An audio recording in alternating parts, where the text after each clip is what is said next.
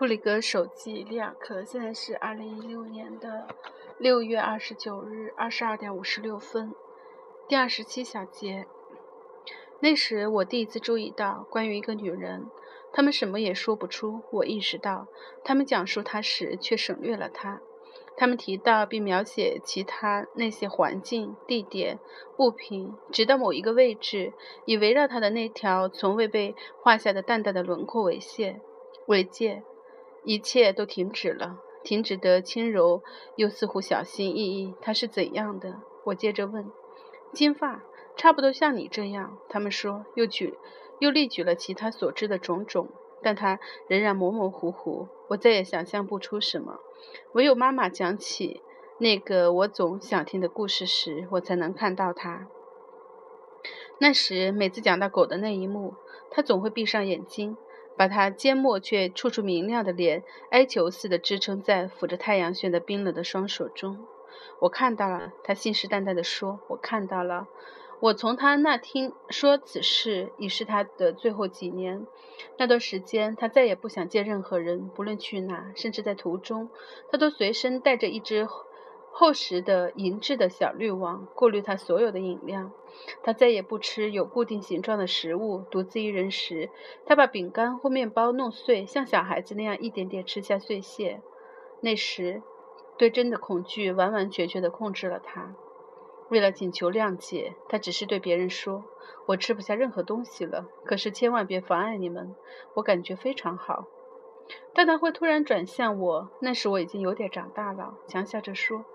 有那么多针吗，马尔特？到处都是。想想吧，它们多容易就掉下来。他故意说得像是在开玩笑，但想到所有那些没固定好的针随时随地可能掉下来，他就不寒而栗。第二十八小节，可讲起英格伯格，他就平静无事，他不再谨小慎微。他大声地说：“回忆起英格伯格时，他也笑。英格伯格的笑，他也笑起来。”我就能看到英格伯格有多美，他让我们所有人都开心。他说：“你父亲也是，马尔特，真真正正的开心。”但后来，虽然看上去他只是得了小病，却必死无疑。我们所有人都避而不谈，隐瞒此事。有一次，他从床上坐起来，自顾自地说话，就像一个人想听听什么东西的声响。他说。你们不要这样小心，你们都知道。你们放心，我顺其自然就好。我别无他求。想象一下，他说：“我别无他求。”那个让我们所有人都开心的他，你长大后会有一天明白吗，马尔特？以后你要想一想，也许你会想起来。如果有一有人明白这些事情了就好了。一个人的时候，妈妈就忙着这些事情，而最后的那几年，他总是独自一人。我永远达不到马尔特，他有时说，带着他特有的无畏的笑，那种微笑不想让任何人看到，笑过就圆满，但没有人有兴趣搞明白他。如果我是男人，是的，只要我是个男人，我就会思考，真正有条有理的思考，从头开始，总要有一个开始。可抓到他的时候。他却总已经是别什么别的东西了。哎，马尔特，我们就这样走过去。我觉得走过去的时候，所有人都漫不经心，忙忙碌碌，从未真正留意，就好像一颗流星落下，没有人看到，没有人许愿。永远别忘了许愿，马尔特，不应该放弃愿望。我相信，没有满足，但有长久的愿望，一生之久，根本等不到满足。妈妈让人把英格伯格的小。写字了柜放在楼上他的房间里，我可以直接推门进去找他，所以常常能看到他的小柜子前面。我的脚步完全消失在地毯中，但是他感觉到了我，就把一只手从另一侧的肩上递给我。那只手没有一丁点儿重量，吻上去几乎就像晚上入眠前递过来的象牙受难像。低矮的写字柜桌板被打开，他坐在一旁，就像在乐器边，里面。有那么多太阳，他说：“真的，黄色的旧漆让里面不可思议的明亮。漆上画着花，总是一朵黄，一朵蓝，在三朵花并列的地方，中间那朵就成了紫罗兰色，隔开其他两朵，那些颜色和细长水平涡纹的绿色均已变暗。底色有多耀眼，它们就有多惨淡，一点也不清晰了。色调间出现一种朦胧的关系，它们彼此暗自关联，却从不说出口。妈妈抽出空空荡荡的小隔板，啊，玫瑰。她说，身体稍稍前倾，进入那绝那不绝如缕的气味中。还不止如此，她总是想象着会按到某个秘密的蛋黄。就能突然从在无人料及的暗格中找到什么，他会一下子跳出来，你会看见的。他认真且不安地匆匆拉开所有的隔板，真的留在隔层中的纸板、纸张，却让他小心地收起、锁好，并不阅读。我反正读不懂马尔特，那对我一定太难了。他确信一切对他，对于他都太复杂。生活中没有初学者的班级，他总是要求马上就开始最难的。有人向我保证，在他的姐姐女伯爵于勒加尔德斯基尔惨死之后，妈妈前变才变成这样。女伯爵是被烧死的，那是在舞会之前。她在烛台边的镜前想用另一种方式把花扎在头发里，但似乎妈妈临终前最难理解的是英格伯格。现在我写下这个故事，就像我恳求时妈妈讲述的那样。那个那是仲夏，英格伯格葬礼后的第星的星期四，从喝茶的阳台的空地上，能看到大榆树之间祖宅的山墙。桌上摆放的刚刚好，仿佛从来没有另一个人在这里吃过东西。我们也均匀地围坐着，每个人都带了点好东西，带了点东西。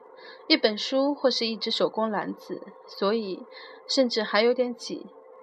阿贝罗娜妈妈最小的妹妹倒着茶，所有人都在忙着递东西，只有你的外祖父在靠椅中向房子看去。那是等邮件的时辰，平时总是英格伯格带过来。他要安排食物，会在室内待多得久一点。在他生病的几个星期里。我们有足够的时间习惯他不来，因为我们也知道他来不了。但那个下午，马尔特，他真的再也不会来的时候，他来了。也许是我们的错，也许是我们把他叫来。因为我记得，我一下子坐在那，拼命地想，现在到底哪儿不对劲儿？我突然说不出是什么，我全忘了。我抬起头，看到所有其他人都转向房子，不是以特别的引人注目的方式，而是那种确切的。很平静的日常的等待。这时，我几乎想到这马尔特。我很冷，但上帝保佑我，我几乎脱口而出：“他在哪？”就在那一刻，加弗利尔已从桌下冲出，迎着他跑了过去，就像平时那样。我看见了马尔特，我看见了他跑向他。虽然他没有来，对他来说，他来了。我们明白。他向他跑去，他回头看了我们两次，好像在询问，然后向他奔去，像平时那样。马尔特完全像平时那样跑到他身边，因为他开始绕着圈跳。马尔特围着一个不在那的东西，然后扑在他身上舔他，直直地站着。我们听到他因喜悦而呜咽。他就那样窜在空中，迅速地连续跳了好几次。你真的会以为是他的跳跃挡住了他。但突然一声吼叫，他在空中，在自己的跳跃里转过身，冲了回去来，意外的笨拙，然后十分奇怪的平趴下地，一动不动。另一边，仆人拿着信从房子里走出，他犹豫了一会儿，显然正对着我们的脸走过来，并不十分容易。你父亲也已对他摆了摆手，让他别动。你父亲马尔特不喜欢动物，但那时他却走过来。走过去，在我看来很慢的，把狗身旁，在狗身旁弯下腰。他对仆人说了什么？一个很短的单音节的词。我看到仆人急忙跑过来，要去抬起加弗利亚，但那时你父亲自己抱起了狗，带他走进了房子，仿佛他清楚的知道要去哪里。第二十九节，有一次讲完这个故事时。天快黑了，我刚想给妈妈讲那只手，那一刻我还讲得出，我已轻松，我已经松了一口气，想要开始。就在这时，我突然发现我多么理解为什么那个仆人不敢正对着他们的脸走过去。如果妈妈看到我看到的东西，即使天色昏暗，我也会害怕她的脸。我很快又深吸了口气，装出若无其事的样子。几年之后，经历了乌尔内克罗斯特画廊的那个奇怪的晚上，我好几天都在打算向小埃里克吐吐露秘密。然而，我们宴谈完，他就再次对我封闭起来。他躲着我，我觉得他看不起我。正是因此，我才想和他讲讲那只手。我自以为，如果我能让他明白我真的经历过那件事，就能赢得他的敬意。出于某种原因，我急切的希望如此。可是埃里克太机灵，总能躲开我。我没有成功。很快，我们也就离开了。所以，也够怪的。这竟是我第一次讲出这些尘封在童年里的往事，而且居然是讲给我自己听的。当时我跪在靠椅中画画，这样才能舒服地达到桌子的高度。这也能看出我当时多小。那是晚上，冬天。如果我没弄错的话，是在城中寓所里。桌子在我旁边的两扇窗之间。屋子里只有一盏灯，照看着我的书和小姐的书。小姐坐在我的身边，稍稍靠后的地方读书。她读书的时候就很远。我不知道他是否沉浸在书里，他能读上几个小时，却不怎么翻页。我有种印象，好像书页在他的眼下越来越满，好像他一边读一边填进去某些对他必不可少却不在书中的词。我画画的时候就是这样的感受。我画得很慢，没有明确的打算。如果画不下去，我就微微地向右转一下头，盯着看所有的东西，这样我总能很快地想到还缺什么。那是在战场上骑着马的军官。如果他们正在战场中，战斗中可就容易多了，因为只需要画出笼罩着一切的烟尘。可妈妈总说我画的是小岛，一座有大树、宫殿、台阶、岸边有花的岛，它还应该在水中反映出倒影。但我觉得那是他虚构的，或者是那是后来的事了。那天晚上，我画了一个骑兵，一个单独的、非常清楚的骑兵，骑在一匹装。配怪异的马上，它五颜六色，它五颜六色的，我得经常换铅笔，红色尤其重要。他总是一再用它，现在我又需要它的它了。他劝我，现在还能看到，他却滚过被照亮的纸，滚到桌边，掉了下来。我还来不及阻止，他就从我的身边落下，消失了。我真的急需他，爬下去找他实在太讨厌。我不怎么灵巧，费了九牛二虎之力才爬下去，好像是我的腿太长了，我没办法把它们在下面伸开。跪得太久，我的下肢麻了。我不知道什么是我的，什么是椅子的。然后我有点稀里糊涂地到了地上，发现自己在桌下一张铺着铺到墙角的兽皮上。但那这时又有了新麻烦，我的眼睛习惯了上面的光亮，还在为白色上的。白纸上的色彩兴奋不已，桌子下面什么也看不清，似乎黑色把我锁了起来。我很怕，不敢去碰。我跪着，左手撑地，另一只手却凭感觉在凉凉的长绒毛的地毯上摸来摸去。地毯摸上去很亲切，只是找不到笔。我自以为过去了很长时间，正想叫小姐。请她帮我举灯。这时我发现，对于我不知不觉挣扎着的双眼，黑暗一点点透明起来。我甚至能分辨出后面的墙壁，它终止于浅色的地角线。我找到桌腿，最先认出的是我自己五指张开的手，它有点像水生动物，孤零零的在下面移动，搜寻着地面。我还知道，我几乎是好奇地看着他。他在下面以一种我从未观察过的动作，一意孤行地摸索着。我似乎觉得他会一些我从没教过他的东西。我紧紧盯着他，看他怎样向前推进。这很有意思。我已经准备好，准备好面对一切。但是我怎么会相信？突然从墙壁中伸出来另一只手，一只我从未见过的异常枯瘦的大手。他以类似的方式在另一边寻找着。两只张开的手都盲目地移向对方，我的好奇尚未耗，尚未耗尽，但突然就到了尽头，留下的只有恐惧。我感觉到其中一只手是我的，他正在参与一件再也弥补不了的事儿，以我对他拥有的所有的权利，我让他停下来，平平的、缓缓地把它收回来。这期间，我的眼睛没有离开另一只继续寻找着的手。我明白他不会放弃。我说不出怎样回到上面，回到了上面。我深深地坐在椅子里，牙齿上下打颤，脸上血色正尽失。我觉得眼睛里的蓝色也快没了。小姐，我想说，但说不出。那时他自己也被吓到了，扔下书，跪在椅子旁叫我的名字。我相信他还摇了摇我，可我十分清醒。我吞了几口唾沫，因为我想讲出来，但怎么讲呢？我难以置信地控制住自己，可这无法表达，没有人会明白。即使这件事有言语可用，那时我却太小，什么也想不出。突然，恐惧攫住了我。这些言语，他们也可能超越我的年龄，一下子出现，那就得说出来。对我而言，这似乎比一切都更可怕。我没有力量以另一种。变化了的形式，从头开始，再经历一次下面的那种真实，也没有气力去听我将如何陈述它。有什么东西进入了我的生命，偏偏是我的，我得独自对付它，永远，永远。如果现在我宣称那时候我就有了此种感受，这当然是幻觉。我看到自己躺在有护栏的小床上，没有睡觉，不知不知怎的，我模模糊糊的。预料到这就是生活，充满了极其不寻常的东西，他们只对一个人有意义，且不可言说。当然，我心中渐渐升起了一种悲伤而沉重的骄傲。我想象着将要怎样流浪迹四方，内心充实却沉默不语。我对成年人有了强烈的同情，我佩服他们。我打算对他们说，我佩服他们。我打算下次就和小姐说。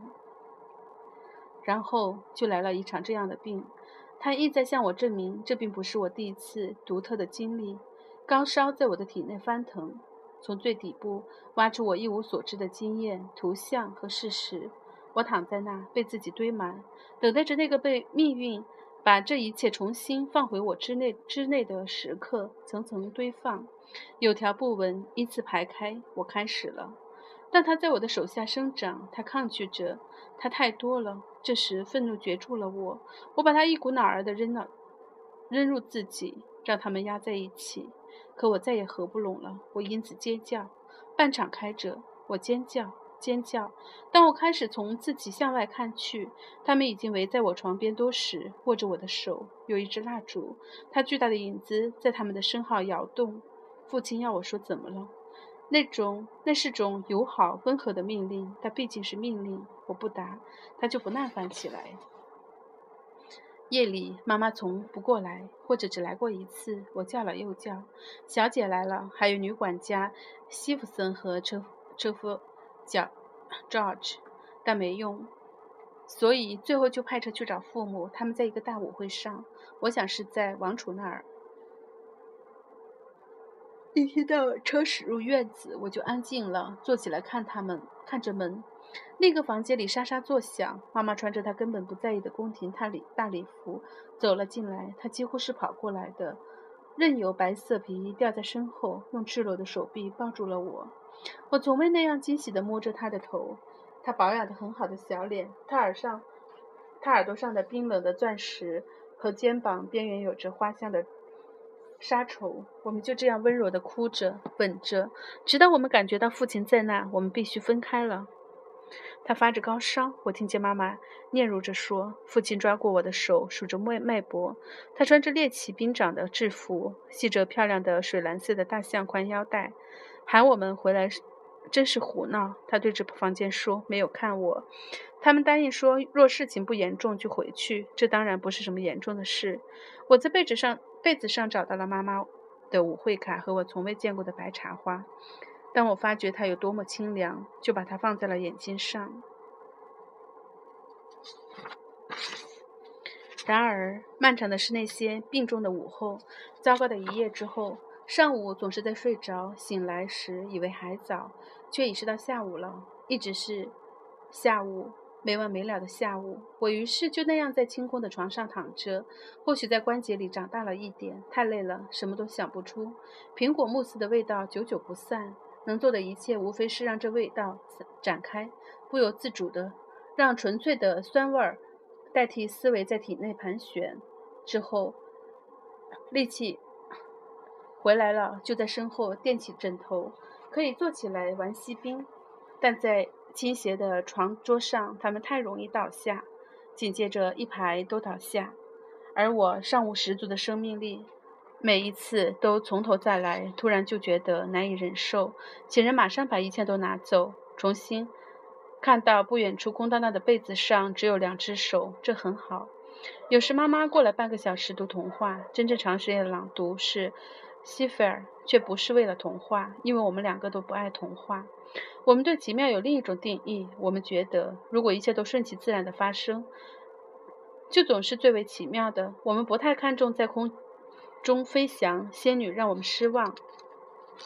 对于变化成另外一种东西，我们所能指望的也只是十分表面的替代。但为了看起来有事可做，我们还是会读一点。有人进来时，还得先解释我们在做什么，这让人不舒服。我们尤其要以一种夸张的明确性面对父亲。只有当十分确定不被不会被打扰，外面天也黑下来的时候，我们才会沉溺在回忆里，为那些我们俩都觉得很老了的共同回忆笑起来。因为打那以后，我们两个都长大了。我们记起有段时间，妈妈希望我是个小姑娘，而不是现在这个男孩儿。不知怎的，我猜到了。于是我想出个主意：有时下午去敲妈妈的门，如果她问是谁，我就很高兴，把我的声音小声音弄得很细弱，喉咙痒痒的，在外面喊 “Sophia”。接下来我进屋去，穿着我总归要穿的小小的女孩子气的便服，高高的挽起袖子。我就是 Sophie，妈妈的小 Sophie，在家里忙来忙去，妈妈得把。得给他编一个小辫子，就算淘气的马尔特回来了，也不会和他弄混，根本不希望他回来。他不在，妈妈和 Sophie 都很舒服。他们的谈话，Sophie 还继续用那尖细的声音，主要是列举马尔特的顽顽皮，再抱怨一下。哎，这个马尔特呀，妈妈叹气说，Sophie 知道男孩子们通常都有许多坏处，就好像她认识一大堆男孩。我想知道 Sophie 是什么样子的。回忆时，妈妈会突然说：“现在马尔特当然给不出答案，但如果妈妈提到他一定死了，他就会固执的反对，恳请他别这样想。虽然这也无法证明。”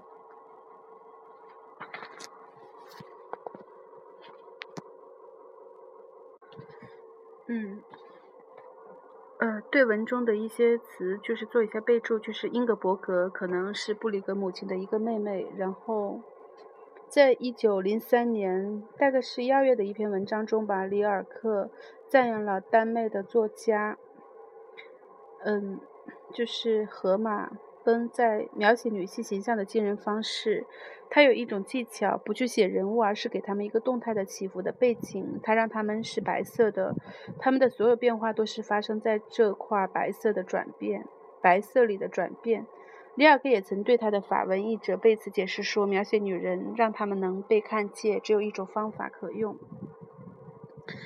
要把他身边的一切描画起来，却不要提他本人。”里尔克也曾经对贝茨，就是他的法文译者说，解释说：“不，妈妈没有藏起她的脸，她把手放在太阳穴上，闭上了眼睛，犹如由于下垂的眼睑，她的脸沉默不来。”下来，但同时又处处明亮。他闭上眼睛，是不想再看到曾经见过的东西，但他要讲述的事件的画面出现在他心里，并点燃了回忆。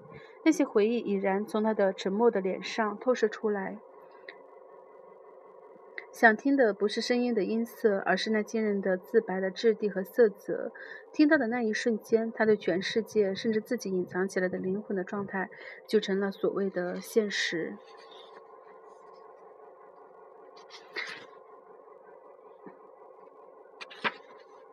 然后在故事里，他有写到一个小姐，就是他的法国的家庭教师。